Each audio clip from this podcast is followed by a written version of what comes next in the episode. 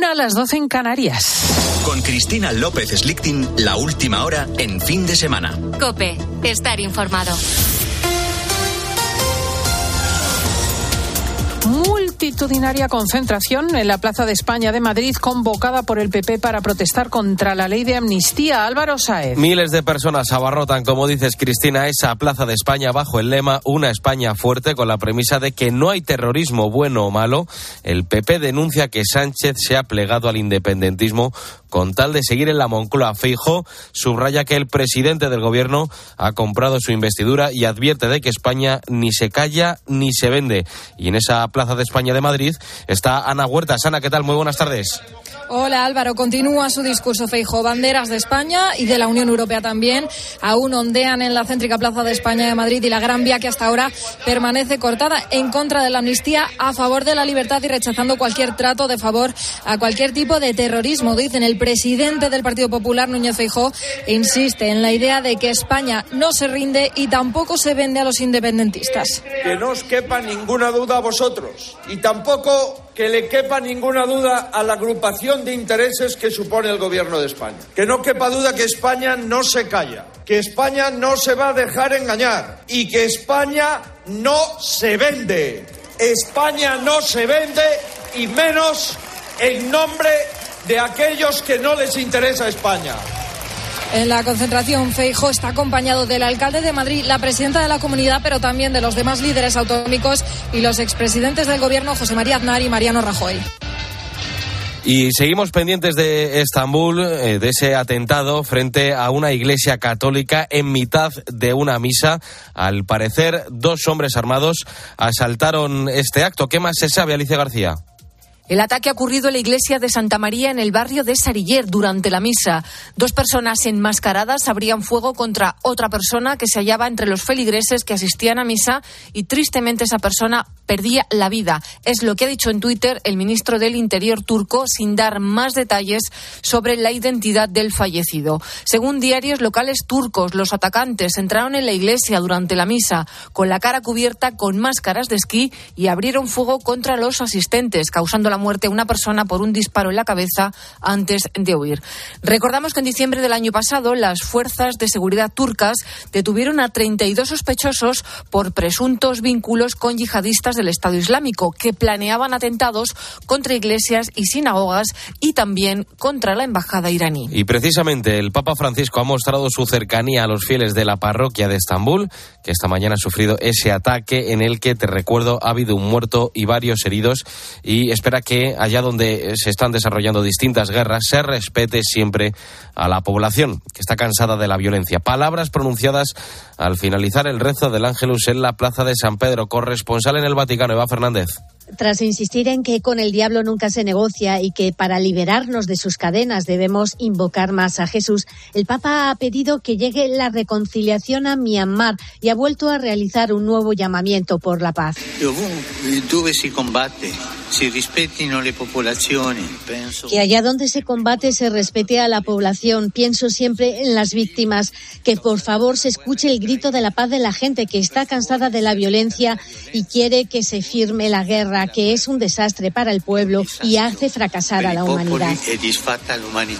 También ha mostrado su alegría por la liberación de las religiosas secuestradas en Haití y espera que el resto de retenidos sean próximamente puestos a salvo. Con la fuerza de ABC. Cope, estar informado. Y sigue en juego la final del Abierto de Australia entre Sinner y Medvedev. Eh, Ignacio Arzuaga. El tenista ruso comenzó ganando los dos primeros sets, pero parece que Sinner ha reaccionado. Ángel García, ¿cómo va el partido? Se nota el cansancio y las 24 horas que lleva en pista en este torneo Daniel Medvedev porque Yannick Sinner se ha llevado el partido al quinto set después de perder los dos primeros por 3-6, ha ganado los dos siguientes por 6-4 y está mandando ahora 1-0 y 30 iguales. Parece favorito ahora el italiano porque vemos muy cansada a Medvedev y bastante dominante y bastante subida a la cresta de la ola al tenista italiano, Yannick Sinner. Gracias Ángel, seguiremos atentos a lo que ocurre en esta final. En fútbol la noticia del día es la renuncia de Xavi Hernández a continuar como entrenador del Barcelona a partir del 30 de junio. Se ha reunido esta mañana en la ciudad deportiva la directiva, el cuerpo técnico y los jugadores para intentar minimizar el daño hasta la marcha del entrenador. Xavi aseguró que su decisión es irrevocable. Más fútbol. A partir de las 2 de la tarde arranca la jornada dominical de primera con un Celta Girona, Cádiz Atlética a las 4 y cuarto, Sevilla Osasuna a las 6 y media y Atlético Valencia a las 9 de la noche. Y en baloncesto, en juego dos partidos de la Liga CB. En el segundo cuarto, Girona Básquet 26. Granada 20, Gran Canaria 7, Real Madrid 0. Sigues en Cope, sigues en el fin de semana con Cristina.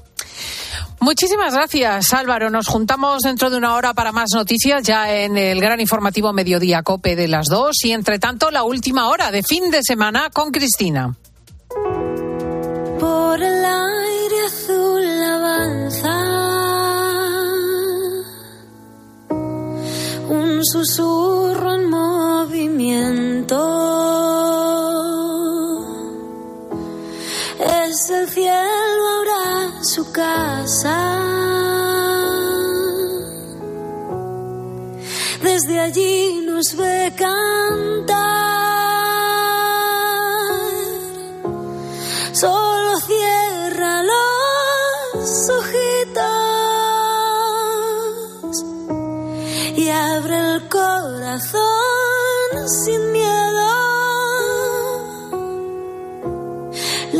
La risa que adentro baila es el eco de su luz. El pasado 2 de enero nació Manuel en el Hospital Clínic de Barcelona. Pesó 2 kilos 900, o sea, llegó al filo de los 3 kilos y estaba más sano que una pera. Ahora estamos aprendiendo a cambiar pañales, a sacar gases, cómo cogerlos, si le hace daño, si no le hace daño. Es, es un aprendizaje cada día. Ella es Mayra, la mamá, y aunque también está en perfecto estado de salud, es madre de un niño que es especial. Manuel, que aún no cuenta un mes de vida, es el segundo bebé gestado en un útero trasplantado. Yo cuando conocí a Toño, por ejemplo, le dije, oye, que si tú quieres una familia feliz, tener hijos, esa chica no soy yo. Que te pasen de decir, eh, no puedes tener hijos y después, 12 años después, tengas un bebé que es mm, tuyo, es increíble. Y aquí estamos. Mayra, que ahora tiene 30 años, sufría un síndrome relativamente raro, el síndrome de Rokitansky, que la ha hecho nacer sin útero y sin trompas de falopio. O sea, no tenía capacidad de reproducción propia y, sin embargo, pues conservaba los ovarios. O sea, tenía óvulos. Mm, en principio no podía ser madre. Así se lo dijeron los médicos, pero en 2014 en Suecia eh, se produce el primer trasplante de útero. Ahí comienza la investigación de Mayra, que termina en Final Feliz en el Hospital Clínic de Barcelona con el nacimiento de Manuel. Vamos a ver eh, qué ha ocurrido, porque la donante de este útero es la madre de Mayra, la abuela Marileni. Los detalles los conoce el doctor Francisco Carmona, jefe del Servicio de Ginecología del Clínic de Barcelona. Muy buenos días, doctor Carmona. Buenos días, buenos días. Verdaderamente un, un desafío el, el, nacimiento de Manuel, ¿verdad?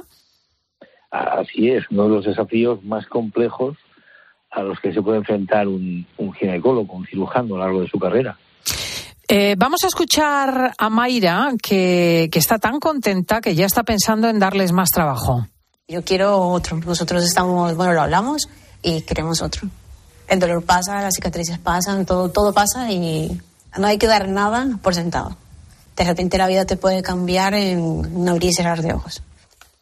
Claro, se ha tratado de una cirugía muy compleja y con unas circunstancias muy extremas, porque la donación del útero eh, no es una donación de órgano convencional. La persona que dona el útero nunca más podrá reproducirse.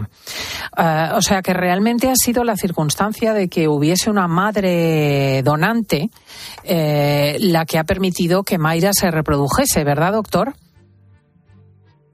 La mujer que, que dona el útero eh, ya no puede quedarse embarazada, pero eso no significa que se quede menopáusica. Eh, sus ovarios siguen funcionando, sigue produciendo hormonas y la única, la única o la gran pérdida es que no, que no se va a quedar embarazada. Pero yo creo que ah, según qué edades, las mujeres tienen muy claro que ya eh, el embarazo, su momento de embarazarse ha pasado, ¿no? Claro, ahí tenemos un útero envejecido que tenemos que adoptar para que la persona joven pueda tener hijos. Yo, yo Cristina, Cristina, déjame que difiera un momento, un momento que te, y te interrumpa. Es que el útero, a diferencia de otros órganos, em, eh, de otros órganos genitales me refiero, como son los ovarios, no envejece. El útero funciona solo porque los ovarios producen hormonas, tienen óvulos que van madurando, van produciendo hormonas y hacen que, que, el, ova- que el útero responda a esa producción hormonal y mm, se prepare para gestar o geste si se da la circunstancia. Eh, los que envejecen son los ovarios, que se quedan sin óvulos, eh, hace que la mujer se quede sin hormonas y que entre en menopausia. El útero sigue siendo capaz de reproducirse. Mm. El útero mantiene esa, esa, eh, esa semilla vital que, que lo hace especial. Y depende de que, de que se den las hormonas necesarias, que se distribuya de manera adecuada para que, para que se pueda, se pueda producir la gestación. Mm. De todas formas, la paciente, por ejemplo, como en todos los casos de trasplante de órganos, tiene que someterse a un proceso mm, eh, de inmunodeficiencia, ¿no? Quiero decir, De inmunosupresión, de Claro. inmunosupresión, sí, sí. O sea, Claro, para esta- evitar el- para evitar el rechazo del órgano. Claro, la paciente receptora ha de, eh, su sistema inmunitario de- detectaría, eh, aunque como en este caso sea un órgano muy parecido a ella, porque es el de su madre, detectaría que es un órgano ajeno y lucharía contra él, lo acabaría destruyendo. Eso en cualquier, en cualquier trasplante hay que, eh, después de la cirugía, hay que poner al paciente en tratamiento inmunosupresor, que hoy en día ha avanzado muchísimo y la verdad es que mm, tiene muy pocos efectos secundarios, da muy pocos problemas y tenemos mucha experiencia de que mujeres embarazadas con trasplant- trasplantadas de riñón, de hígado, de corazón, dan a luz perfectamente, llevan, llevan a cabo embarazos a término perfectamente sin ningún tipo de problema ni para ellas, ni para el trasplantado, ni para el bebé. Mm. Ahí hay una cosa que me sorprende y es que el, el útero trasplantado para Mayra eh, no puede ser, eh, digamos, no alberga el, el óvulo de tal modo que permita una fecundación natural. O sea, ustedes han tenido que recurrir a la fecundación in vitro. Claro, porque hemos trasplantado solo, solo el útero, no las trompas. Ah, no han Ah, trasplantado las trompas. No, se puede. No, no. Eh, eh, eh, quizá en el futuro em, las técnicas, las técnicas microquirúrgicas lo permitan. Hoy en día las trompas eh, son una parte extremadamente delicada, extremadamente frágil, que pueden sufrir eh, mucho durante, durante el proceso de la cirugía. Las venas y las arterias que las irrigan son milimétricas, y cuando digo milimétricas me refiero a uno o dos milímetros, y no tenemos hoy día la capacidad suficiente para conseguir trasplantar las trompas. Eh, pero seguramente en el futuro conseguiremos eso, ya veremos. Mm. Pero hoy en día no es posible, con lo cual trasplantamos solo el útero, hacemos una fecundación in vitro para conseguir óvulos y embriones de, la pareja, de Toño y de Mayra en este caso, y trasplantamos después esos embriones al útero, como en un proceso de fecundación in vitro estándar. ¿eh? No, no se crea que es algo muy diferente de lo que hacemos cada día. Mm, lo que pasa es que eso ya entra, entramos ahí en un debate ético interesante, ¿no? En cualquier Mucho, caso, mucho. Yo, yo Mm. creo que, es- que deberíamos, que, que- que hay que debatirlo, se tiene que debatirlo, ¿no? ¿Cuáles son los límites y dónde, tenemos que, y dónde podemos llegar? Mm. Hay eh, una pregunta que yo también tengo. Decía usted que el útero no envejece, pero al cabo el tejido que ha recibido Mayra es de su madre y por lo tanto tiene una edad diferente que el resto de su organismo, ¿no? Claro, Eh, Ahí claro. tenemos una pregunta también sobre la evolución en las neoplasias, ¿no? Quiero decir, ese tejido dentro de 20 años, ¿cómo va a evolucionar en Mayra? Bueno, esperemos que dentro de 20 años Mayra ya no lo tenga. Llegará un momento en que Mayra completará su, su familia, completará su deseo gestacional, ya no querrá quedarse embarazada, como pasa en todas las mujeres, que ya no querrán quedarse embarazadas, y nosotros podemos retirar con una cirugía muy sencilla ese útero trasplantado. Y en ese momento podremos, podremos eh, suspender el tratamiento inmunosupresor. Esta es una característica única de los trasplantes de útero. La función del trasplante es permitir el embarazo. Una vez conseguido eso, podemos, podemos retirarlo. No es como el riñón, no es como el hígado, eh, no es como incluso como la cara, que es otro órgano no vital que se puede trasplantar, pero que tiene una función permanente. La función del, del útero es jugar. Y claro, eh, siempre exige que eh, la donante sea la madre de la criatura, porque claro, ninguna mujer va a acceder a que le retiren el útero y perder con ello la capacidad reproductiva. Se sorprendería. Hoy en día nosotros tenemos en nuestro protocolo, que es un protocolo iniciático, experimental, nuestro objetivo es poner poner a punto la técnica, demostrar que eso es factible en nuestro país, que se ha demostrado en el mundo. Eh, pues bien, así todo, eh, nosotros en nuestro protocolo tenemos visto que sean solo mujeres eh, relacionadas, relacionadas genéticamente con la, con la receptora en primero o segundo grado, significa madre o hermana, pero en el mundo se han hecho trasplantes de personas vivas no emparentadas, trasplantes antes fallecidos, y nosotros hemos recibido mails de mujeres ofreciendo su útero, mm, ya no quiero quedar embarazada, y si mi útero puede servir a alguien, puede dar, puede dar servicio a alguien, eh, están dispuestas a hacer, por supuesto. Eh, les hemos agradecido muchísimo, ¿no? Porque significa un acto de generosidad y nobleza muy grande, pero hemos rechazado la, petición porque en este momento estamos en una fase muy inicial. ¿Quién sabe en el futuro? El futuro, como decíamos antes, gracias al debate social que debería producirse, ayudará a marcar los límites. Mm, lo que pasa que pasa como con las donaciones de riñón, ¿no? Que aún no costando la salud del donante, eh, realmente requiere una consanguinidad, porque de otro modo, porque iba uno a donar un riñón, ¿no? Y puede dar lugar al tráfico de órganos. Claro, claro, eso es, exactamente de acuerdo con usted. Pero le aseguro que yo tengo amigos muy amigos que si fuese necesario yo quizá fuese, por ello sería capaz de hacerlo, y no siempre he con, con, sanguinamente con ellos. Pero fíjese que la ley española, España es el país eh, líder mundial en trasplantes, y es el país líder en regulación de esos trasplantes.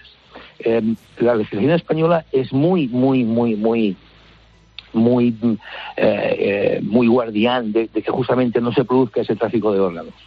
Y una cosa que hemos tenido que hacer en los dos casos en los dos casos eh, que hemos hecho nosotros es el último paso, el paso previo a la cirugía, eh, días antes de la cirugía, es que el juez, eh, un juez especial encargado de ese tipo de vigilancia que vigila porque todos los órganos que se trasplantan de donante vivo, justamente evitar la sospecha de, de, que haya tráfico, que hay dinero de por medio, para evitar el tráfico de órganos, nos ha tenido que dar permiso en los dos casos un juez especial del juzgado de Barcelona. Sí, sí, eh, desde luego esto es absolutamente imprescindible. En fin, en cualquier caso, eh, ahí está Manuel, eh, al que mm, felicitamos por su nacimiento. Esperemos que Mayra en el discurso de su vida no tenga consecuencias por esta cuestión. E indudablemente se trata de una noticia que nos ha llamado la atención y que constituye un paso adelante. Es el doctor Francisco Carmona, jefe del Servicio de Ginecología del Hospital Clínic de Barcelona. Muchísimas gracias. Muchas gracias. Y sí ha decidido una cosa, o sea, ha tenido consecuencias para Mayra. Su vida ha cambiado y ha cambiado para siempre. Mm. Por supuesto ha tenido consecuencias y muy felices, afortunadamente. Mm. No, no, insisto, esperemos que el útero implantado no dé problemas, que esa es una incógnita que permanece, ¿no? Eh, sí, la verdad es que los 100 trasplantes se han hecho en el mundo eh, de útero, me refiero, y que ya con, con más de 50 niños nacidos, eh, no ha habido ninguna consecuencia, eh, por supuesto, ninguna complicación severa que haya conducido a la muerte de ninguna de las pacientes, ninguna consecuencia que haya conducido a secuelas permanentes de ninguna de las pacientes, ni donantes ni receptoras. Y yo creo que es una técnica que esperemos haya venido para quedarse y para dar y para cambiar la vida a las personas afectadas de esta de, del síndrome de Rotansky no solo de esto, sino de pacientes, de mujeres que han perdido el útero por otras circunstancias. Mm. Es el doctor Carmona del Clinic de Barcelona. Muchísimas gracias. Muchísimas gracias. Un saludo. Bueno, pues ahí está esta técnica que, hemos querido explorar, que tiene también sus eh, debates técnicos y éticos. Insisto, el futuro de ese útero en el cuerpo de la mujer y eh, trasplantada el hecho de que la donante pierde la capacidad reproductiva y, por supuesto, eh, la fecundación in vitro, que hoy por hoy se aplica de forma indispensable al nacimiento del bebé.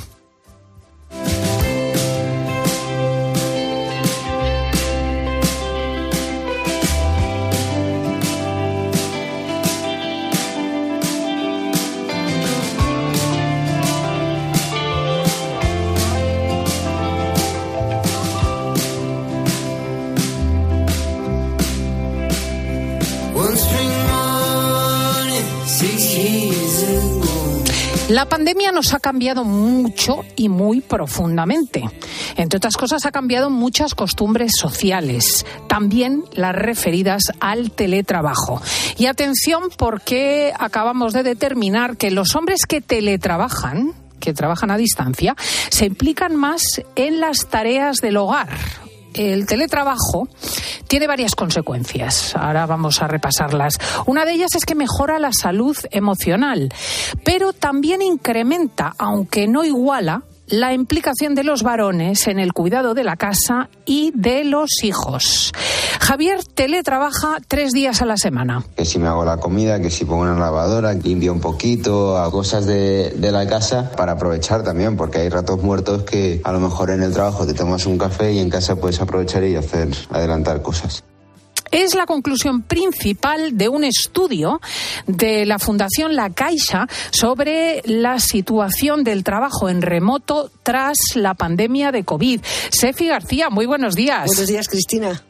Bueno, pues según los datos de este informe que has investigado a fondo, realizado en mayo del año pasado y conocido esta misma semana, los hombres que trabajan a distancia duplican a los que lo hacen de forma presencial en cuanto a la implicación en las tareas domésticas y el cuidado de los hijos. Sí, mira, vamos a los datos, Cristina. Tres de cada diez varones, según este estudio, que están teletrabajando al menos un día a la semana, aseguran ocuparse más en más, en más medida que sus parejas en las tareas del hogar y el cuidado de los pequeños, de los menores.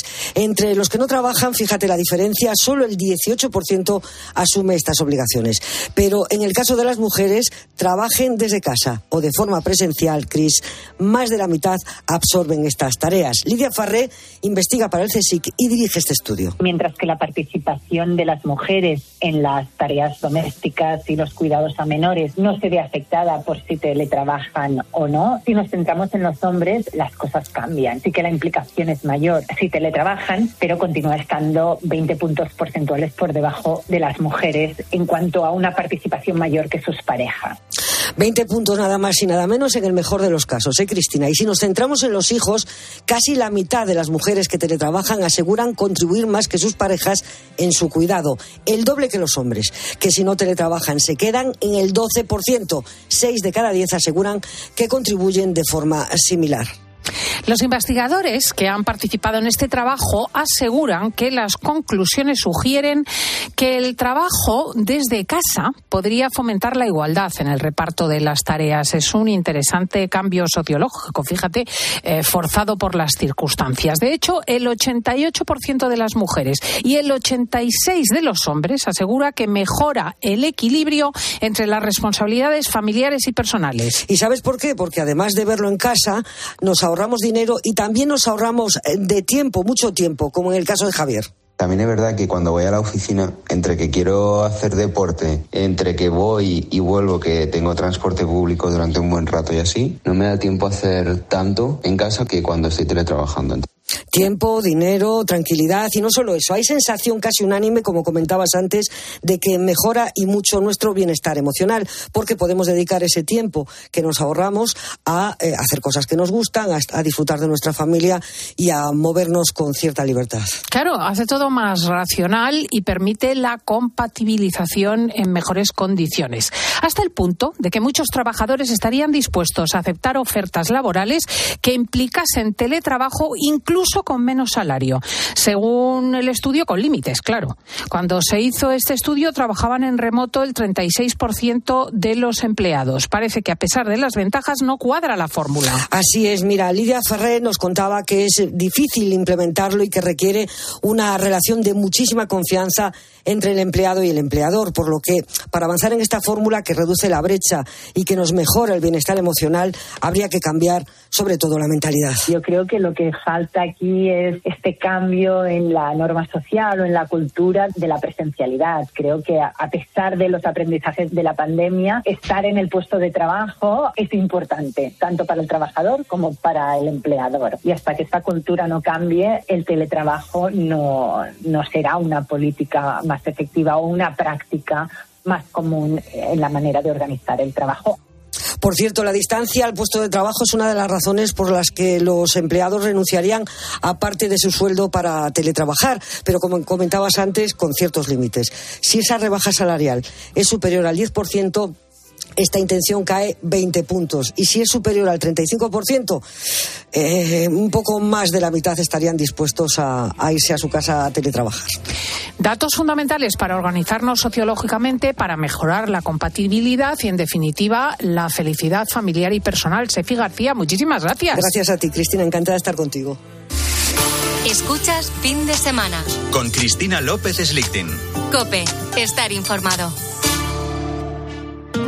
Estamos asombrados con una historia que nos ha llegado de Francia, la de un niño de nueve años. Su padre se va de casa y la madre, al cabo del tiempo, también se va de casa y se queda el niño de nueve años solo durante dos años. Y durante dos años en una casa sin luz ni calefacción, sobrevive. Bueno, no es que sobreviva, es que va al colegio y además saca buenas notas. De vez en cuando la madre iba y le dejaba alguna lata. Carlos Herrera va más allá de la noticia y te explica todo lo que te rodea. Escúchale de lunes a viernes, de 6 a 1 del mediodía en Herrera Incope. De camino al cole de los niños, un poco de diversión. Veo, veo. Si pillas atasco al ir al trabajo, un poco de paciencia. Ya no llego. Si vas al súper a hacer la compra, un poco de memoria. Plátanos y yogures. Y para todo eso, los nuevos combustibles 100% renovables de Repsol. En tu día a día, algo nuevo te mueve con los combustibles 100% renovables de Repsol que puedes usar ya en tu coche. Encuéntralos en más de 50 estaciones de servicio y a final de año en 600. Descubre más en combustiblesrenovables.repsol.com. Escuchas Cope. Y recuerda, la mejor experiencia y el mejor sonido solo los encuentras en cope.es y en la aplicación móvil. Descárgatela. A no ser que vayas en camello o en trineo, llenar el depósito a finales de enero cuesta. Por suerte, el seguro de tu coche no te cuesta tanto. Esta cuesta de enero contrata con Berti el seguro de tu coche desde 180 euros, con revisiones y mantenimiento ilimitados totalmente gratis durante un año entero. Calcula tu precio en Berti.es. Ahorra tiempo, ahorra dinero. HSN te apoya para superar la cuesta de enero, con descuentos diarios en proteínas, carbohidratos, recuperadores, extractos herbales, salud y bienestar y alimentación saludable. Cumple tus propósitos 2024. Haz tu pedido en hsnstore.com. HSN, nutrición de calidad para una vida sana. Carla, al viaje de Tokio al final no va el director. ¿Te interesa? Diez días, reuniones, cenas, karaoke, un spa. En la vida lo importante es saber aprovechar las oportunidades. Hay coches que solo pasan una vez, como el Citroën C3 desde 13.900 euros con entrega inmediata solo por esta vez y solo este mes. Citroën. Condiciones en citroen.es. Que tu carril siempre es el más lento es tan cierto como que en Aldi puedes encontrar frescos muy frescos por muy poco. Vente a Aldi y disfruta hoy y siempre de precios bajos, como el plátano de Canarias a solo 1,39 el kilo. Así de fácil, así de Aldi. Por la mañana en la radio.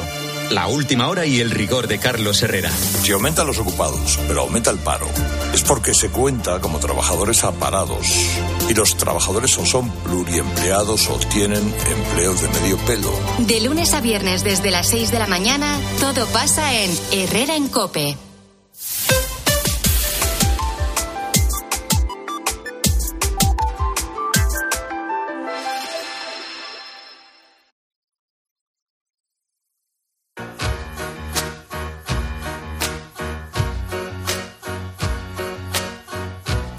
López Slichting. Fin de semana. Cope, estar informado. Life's a race that I'm gonna win. Yes, I'm gonna win. And I'll light the fuse.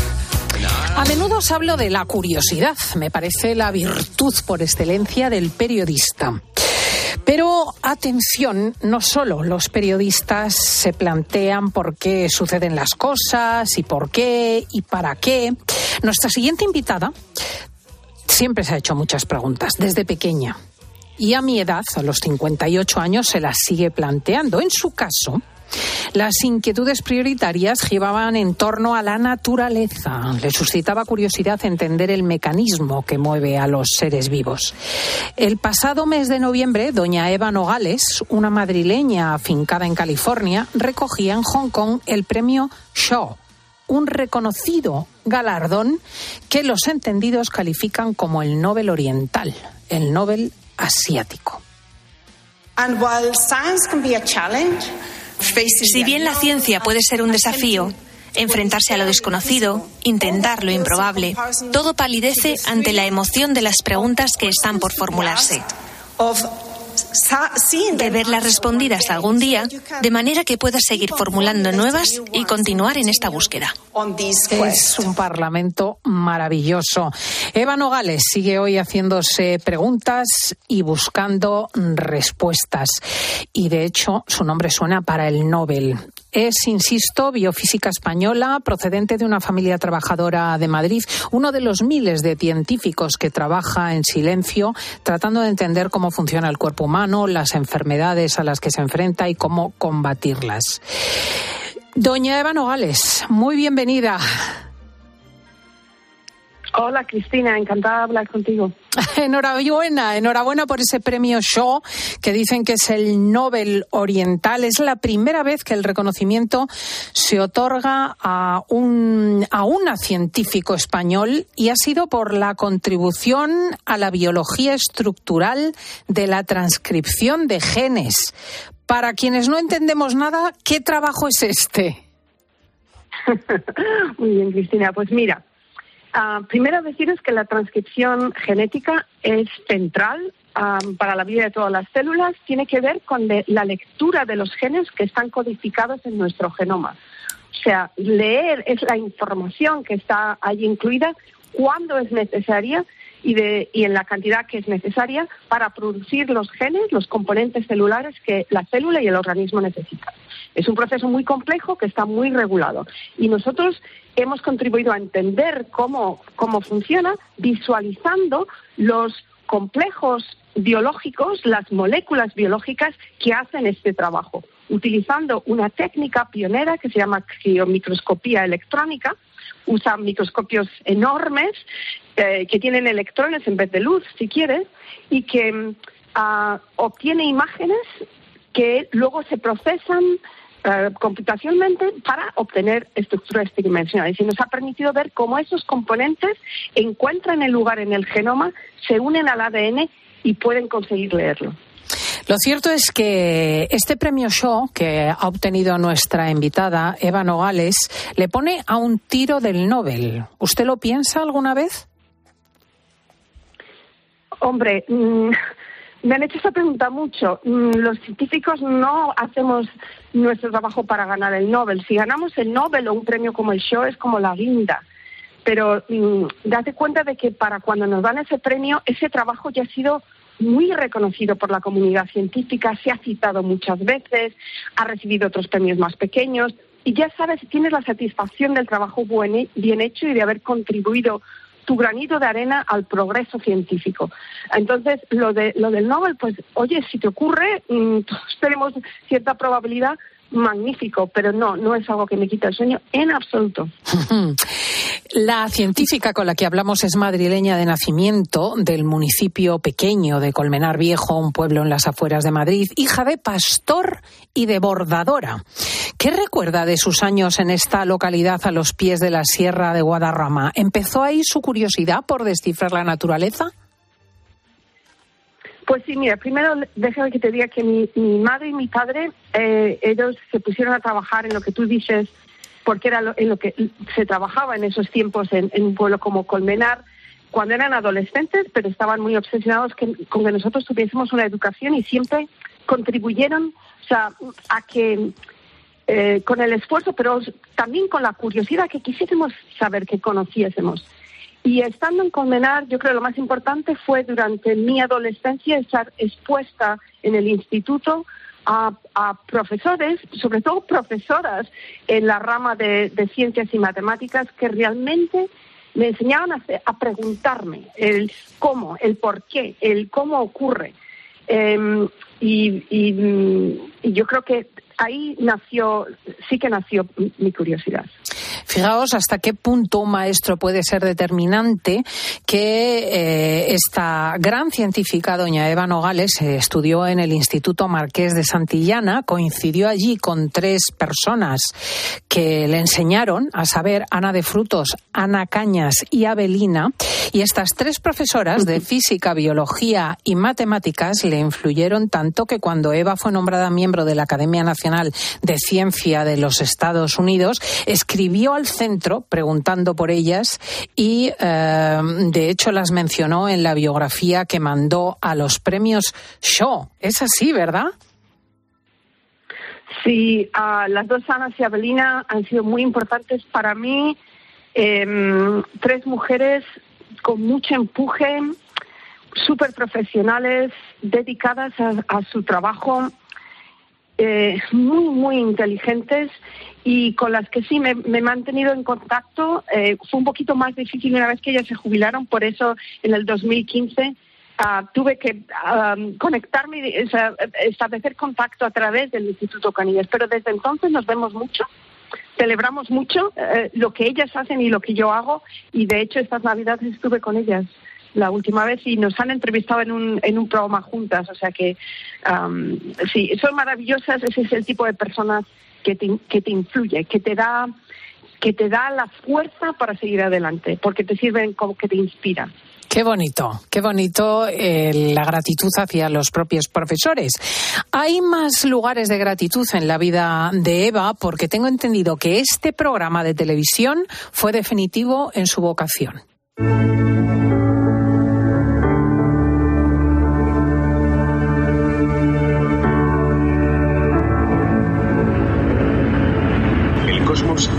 Está constituido por todo lo que es, lo que ha sido o lo que será. La contemplación del cosmos nos perturba. Es el programa Cosmos, un viaje personal que ideó el astrónomo, astrobiólogo y astrofísico Carl Sagan y que estrenó hace más de 40 años. ¿Qué edad tenía cuando empezó a verlo? Pues yo tendría unos 15 años, eh, 15 y 16 años. Un momento en el que estás definiéndote como persona y estás empezando a entenderte y a pensar ¿Qué es lo que voy a hacer? Um, ¿A qué me voy a dedicar? ¿Qué es lo que me apasiona? Y Carl Sagan es un divulgador excepcional.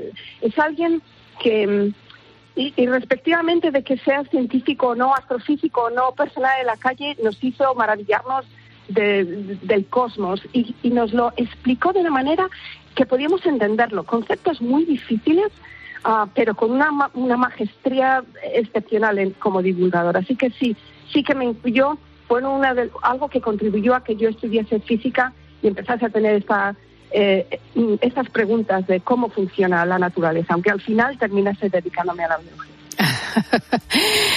¿El científico, Eva, nace o se hace? Yo creo que las dos cosas, pero sobre todo se hace.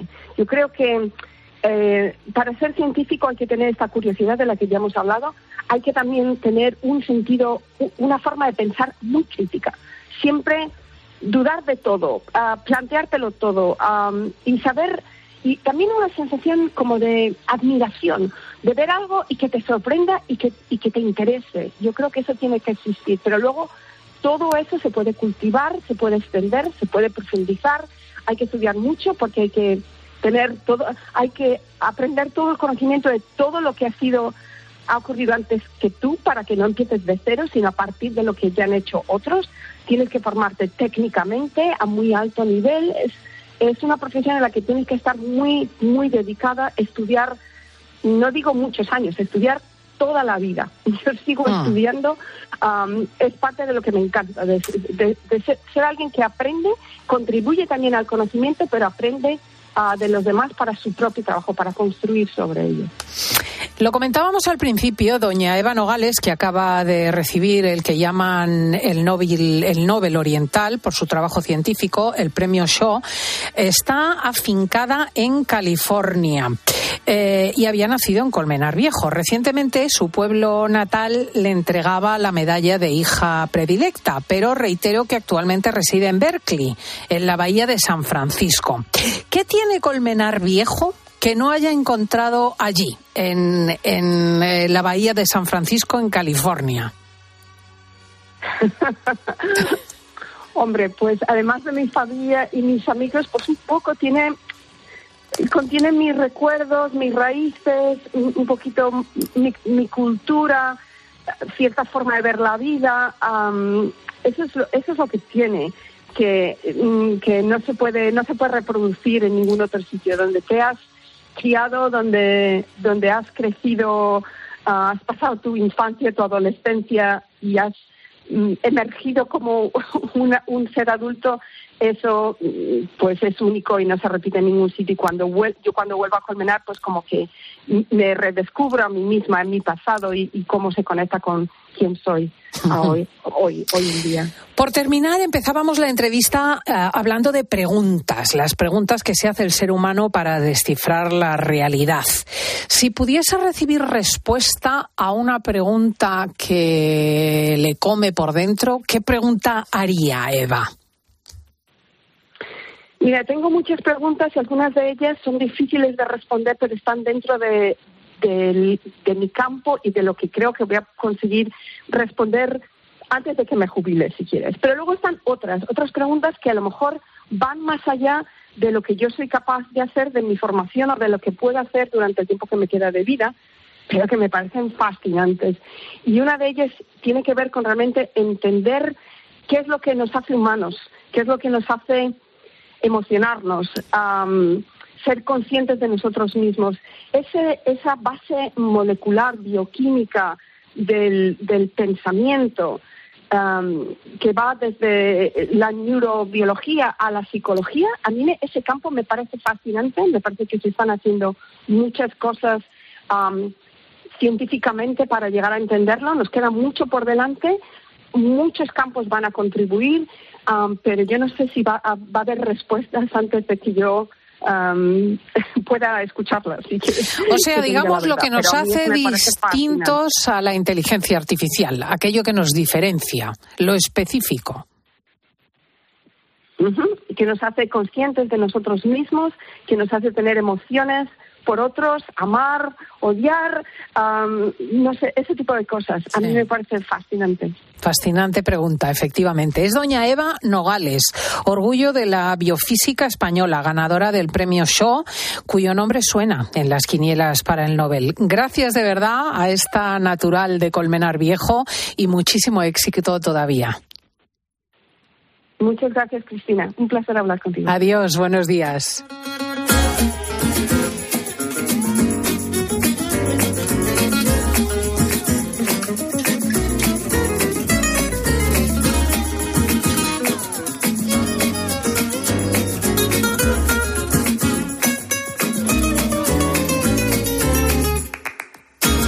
Volando voy, volando vengo, volando voy, volando vengo, vengo por el camino.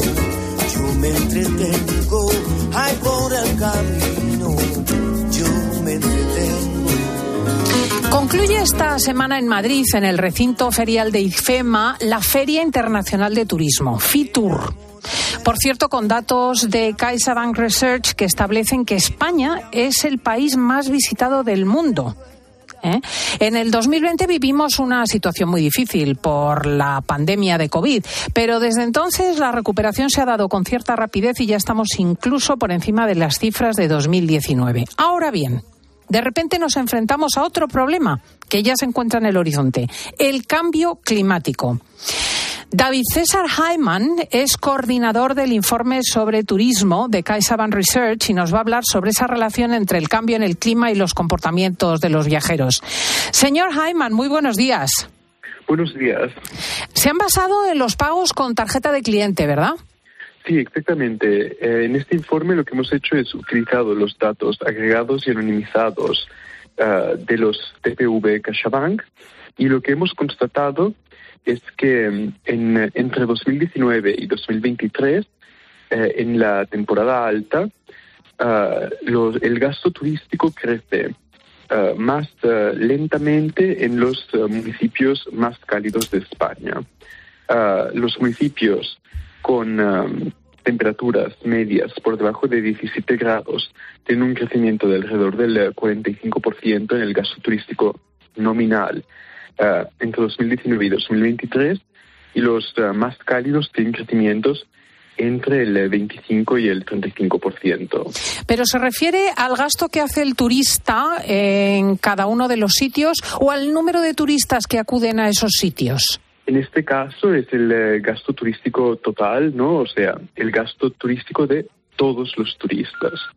Uh, entonces, este crecimiento refleja tanto el crecimiento en número de visitas como el crecimiento en uh, gasto nominal de, eh, por turista. O sea, me refiero, Y, la em, gente está yendo a sitios más cómodos, más frescos y se está produciendo un cambio, o por el hecho de estar en zonas eh, más frías consume más que cuando se encuentra en zonas cálidas.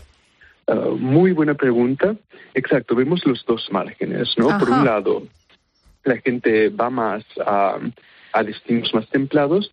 Y también lo que constatamos en eh, nuestro estudio es eh, que cuando hay oleadas de calor, por ejemplo, eh, los turistas gastan menos, redistribuyen el gasto más hacia, hacia la noche, que es cuando, tiene, cuando bajan un poco las temperaturas, Uh, y también uh, vemos que gastan menos en todas las categorías que analizamos, excepto en farmacias, donde cuando hay una ola, ola de calor sí que hay un ligero repunte en, uh, en el gasto turístico, posiblemente debido al, al malestar de los turistas. Fíjese, qué interesante. Bueno, vamos por partes. Claro, me dice usted, eh, en lugares donde hace mucho calor se sale más por la noche para hacer visita turística. ¿Habría que fomentar el turismo nocturno?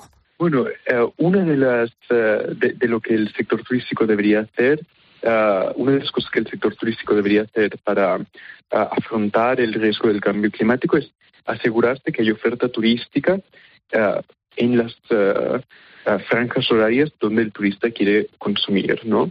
Así que eh, asegurarse que hay una oferta turística interesante cuando bajan las temperaturas es importante, ¿no? En ocio, en cultura, en hostelería.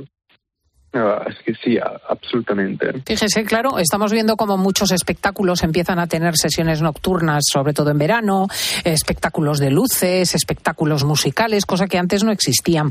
Me imagino que, por otro lado, habría que fomentar, eh, incluso durante el día, sitios fresquitos, sombras, eh, una forma más agradable de visita del lugar cálido.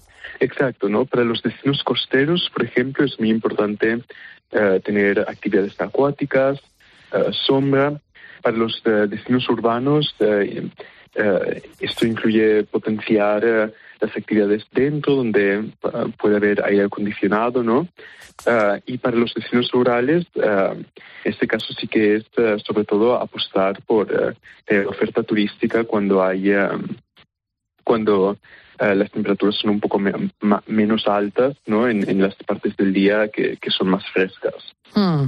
Eh, vamos también de nuevo por partes. Desde luego yo he registrado claramente en España una preferencia por el norte de Susada. Ahora mismo Galicia, Asturias, País Vasco, Cantabria eh, están empezando a tener una, un tipo de turismo y una cantidad de turismo, incluso de sol y playa, que previamente era impensable. Eh, ¿Este movimiento lo han registrado ustedes? Uh, sí, uh, y también uh, consideramos que Uh, lo que comentas ahora, ¿no? De que esas son unas zonas donde el turismo está relativamente menos desarrollado, algunas zonas en, el, en el Levante. eso también es un factor que contribuye al buen desarrollo de, del turismo en estas zonas que están menos saturadas, ¿no? y por tanto, también tienen un margen de crecimiento superior Uh, un, margen de crecimiento potencial superior a algunas de las zonas que podrían estar algo más saturadas. ¿Y eh, pasaría la solución por desestacionalizar el turismo de sol? Quiero decir, eh, si verdaderamente empieza a hacer excesivo calor en la mitad sur de la península, a lo mejor esta zona tiene que empezar a centrarse en el invierno, como en Canarias. Ah, esta es una súper pregunta. Bueno, la desestacionalización es una tendencia que Uh, constatamos hoy por hoy en el uh, turismo en España y sobre todo la atribuimos a eh, que menos hogares tienen eh, niños en edad escolar y por tanto pueden beneficiarse de eh, viajar en, en temporada baja y estar tener menos restricciones a la hora de elegir viajes.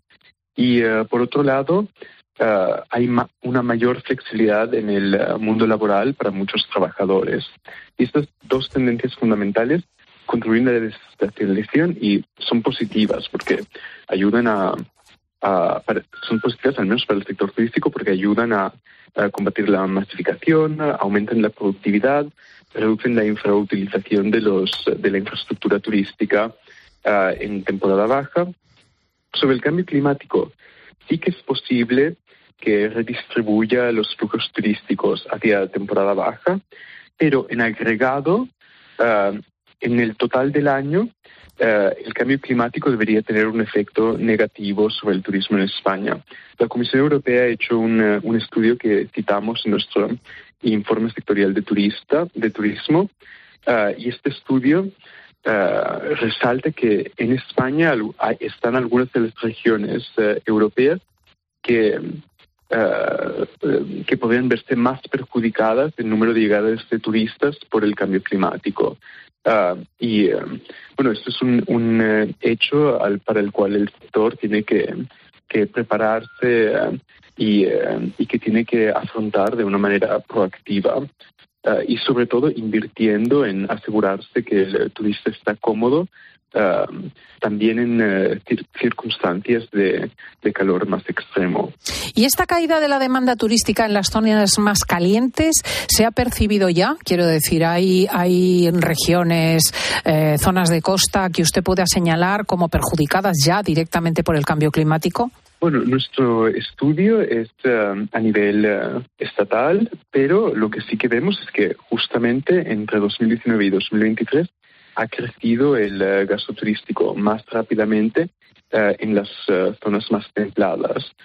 y justamente este diferencial es un indicio de que no es solo a largo plazo, sino que ya vemos un efecto del cambio climático en los flujos turísticos en España. Pues es David César Jaiman, coordinador del informe sobre turismo de CaixaBank Research, que nos lanza una alerta importantísima. Ojo al calor que viene y a las zonas más calenturientas, porque podemos ver modificado gravemente, incluso con perjuicio, el modelo turístico y, por lo tanto, el modelo industrial de España. Muchísimas gracias. A usted. Muy buenos días. No sé si queda algo de un romance que ya fue no sé si hubieron signos que yo no. El romance que ya fue. Ese es el programa que se acaba, Laura Rubio, Diego González. Dos minutos. Que nos vamos a comer. Y con esto y un bizcocho hasta la semana que viene. ¡Qué horror! Se me ha pasado volando. Y la de cosas que hemos aprendido, y la de gente que hemos conocido, y la de viajes que hemos hecho, y la de países que hemos descubierto. Y recordado a los abuelos. ¡Ah! ¡Cómo me ha gustado! Y vamos a oír a algún oyente más que no se nos ha quedado por el camino. Mi abuela me hacía unas fiestas de cumpleaños, se pasaba dos semanas antes cocinando para preparar los dulces y lo hacía ella todo artesanalmente, todo, la tarta, los dulces y ponía unas mesas enormes, enormes. E invitábamos venían como 100 niños por lo menos a mi cumpleaños. qué suerte. Y de mi abuelo, oh, me acuerdo. Qué horror, dice Diego, porque lo está pensando de su hijo. A mi hermano Carlito y a mí al parque a dar de comer a las palomas y venían todas las palomas. Ya parece que las palomas ya nos conocían hasta que tenía 18 años y le dije a mi abuelo, abuelo, yo creo que ya estamos un poquito grandes, ¿no? Dice, no, no, no, mientras yo vivo seguiremos dando de comer a las palomas. Qué bonito. ¿Por qué has dicho los 18 años? Porque te has imaginado vampirín con 99 amigos. Claro. Imagínate a 99 pequeñuelos por ahí corriendo. Claro, porque a ti te hubiese encantado de niño. Ah, sí, a mí de niño me hubiese encantado. Claro, es que es como hay que ponerse. bueno, que nos tenemos que ir, que os esperamos el próximo sábado a las 10 de la mañana a las 9 en Canarias, que tenéis una semana movidita, que hemos hecho el programa Marcio Ortega, Diego González El Peli, Paloma Paulete, Laura Rubio La Sirena, Jesús García Arcilla, que es el sabio, Natalia Escobar, que estaba de jefa, y en el central Fernando Rodríguez. Y Cristina López Schlichting, te da las gracias por abrirnos tu casa y te dice adiós, España.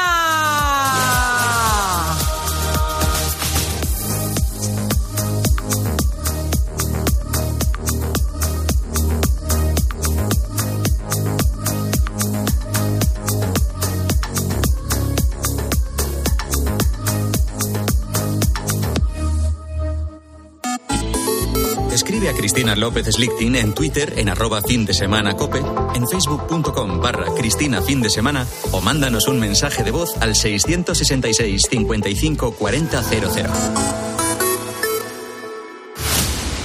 Tu comportamiento es inaceptable. La gente te tiene miedo. Por lo menos no es uno de esos fanáticos del béisbol. Los fans no son lo más importante. Son unos perdedores. Cuando funcionas, te adoran. Cuando fallas, si pudieran, te escupirían a la cara. No me hables en ese tono. Merezco un poco de respeto. Sin la gente como yo, no eres nadie. ¿Qué quieres de mí? ¿Qué, qué quiero? Fanático. Que cada vez que piensen en ti, piensen en mí. El domingo a las 12 menos cuarto de la noche, en 13. Quiero un auto que me mole. Nuestra oferta es enorme. Yo mi coche quiero tasar. Nadie le va a pagar más. Si en la huellas quieres buscar. El de Sevilla de Perlas me va. Te lo traemos de saldo está. 15 días para probar, mil kilómetros para rodar. Ocasión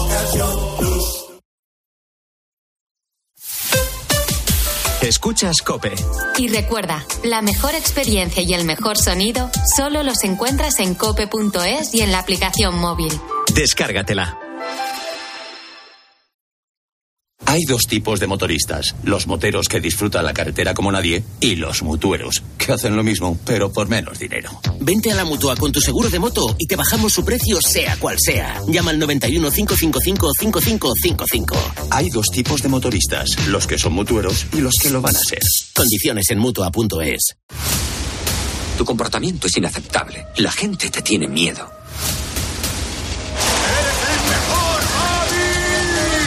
Por lo menos no es uno de esos fanáticos del béisbol. Los fans no son lo más importante. Son unos perdedores. Cuando funcionas, te adoran. Cuando fallas, si pudieran, te escupirían a la cara. No me hables en ese tono. Merezco un poco de respeto. Sin la gente como yo, no eres nadie. ¿Qué quieres de mí? ¿Qué, qué quiero? Fanático. Que cada vez que piensen en ti, piensen en mí. El domingo a las 12 menos cuarto de la noche, en 13. En Cope tienes la mejor compañera de viaje. Porque te mantenemos informado. Reducción de la jornada laboral. ¿Cómo valora que diga el gobierno hay que trabajar una hora o dos horas o tres horas menos a la semana, pero los trabajadores tienen que cobrar lo mismo? Te acompañamos en el camino con buenas historias. Y vivimos contigo el deporte. Aldini yo le veo ahí en el Pepe y ya me tiembla la pinta, ¿eh? Y si tienes CarPlay o Android Auto, ya puedes instalar la app de Cope en la pantalla de tu vehículo. Escucha Cope en tu coche y disfruta.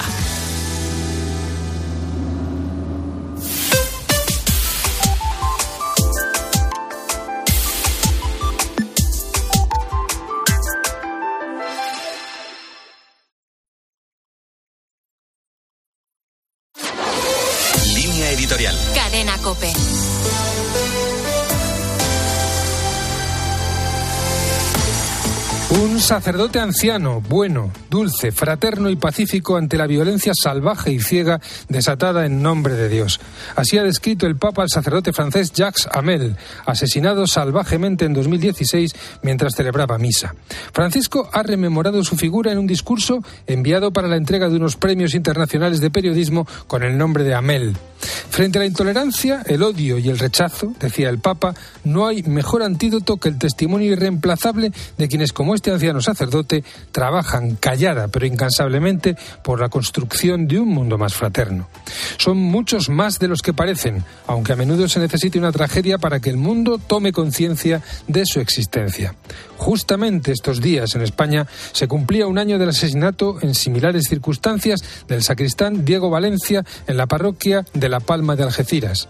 El hombre de 65 años era conocido por su apoyo a las cofradías y su labor con adolescentes en riesgo de exclusión, ejemplo al que ahora se suma el testimonio de su mujer e hijos agradeciendo las muestras de cariño y pidiendo misericordia para los asesinos. Mejor final, por fortuna, ha tenido esta semana el secuestro de seis religiosas en Haití. En medio de un clima de terror impuesto por las bandas criminales, testimonios como el que ellas sí podrán seguir dando suponen una luz de esperanza para un pueblo que debe hacer esfuerzos cada día para recordarse que la violencia salvaje y ciega no tiene la última palabra.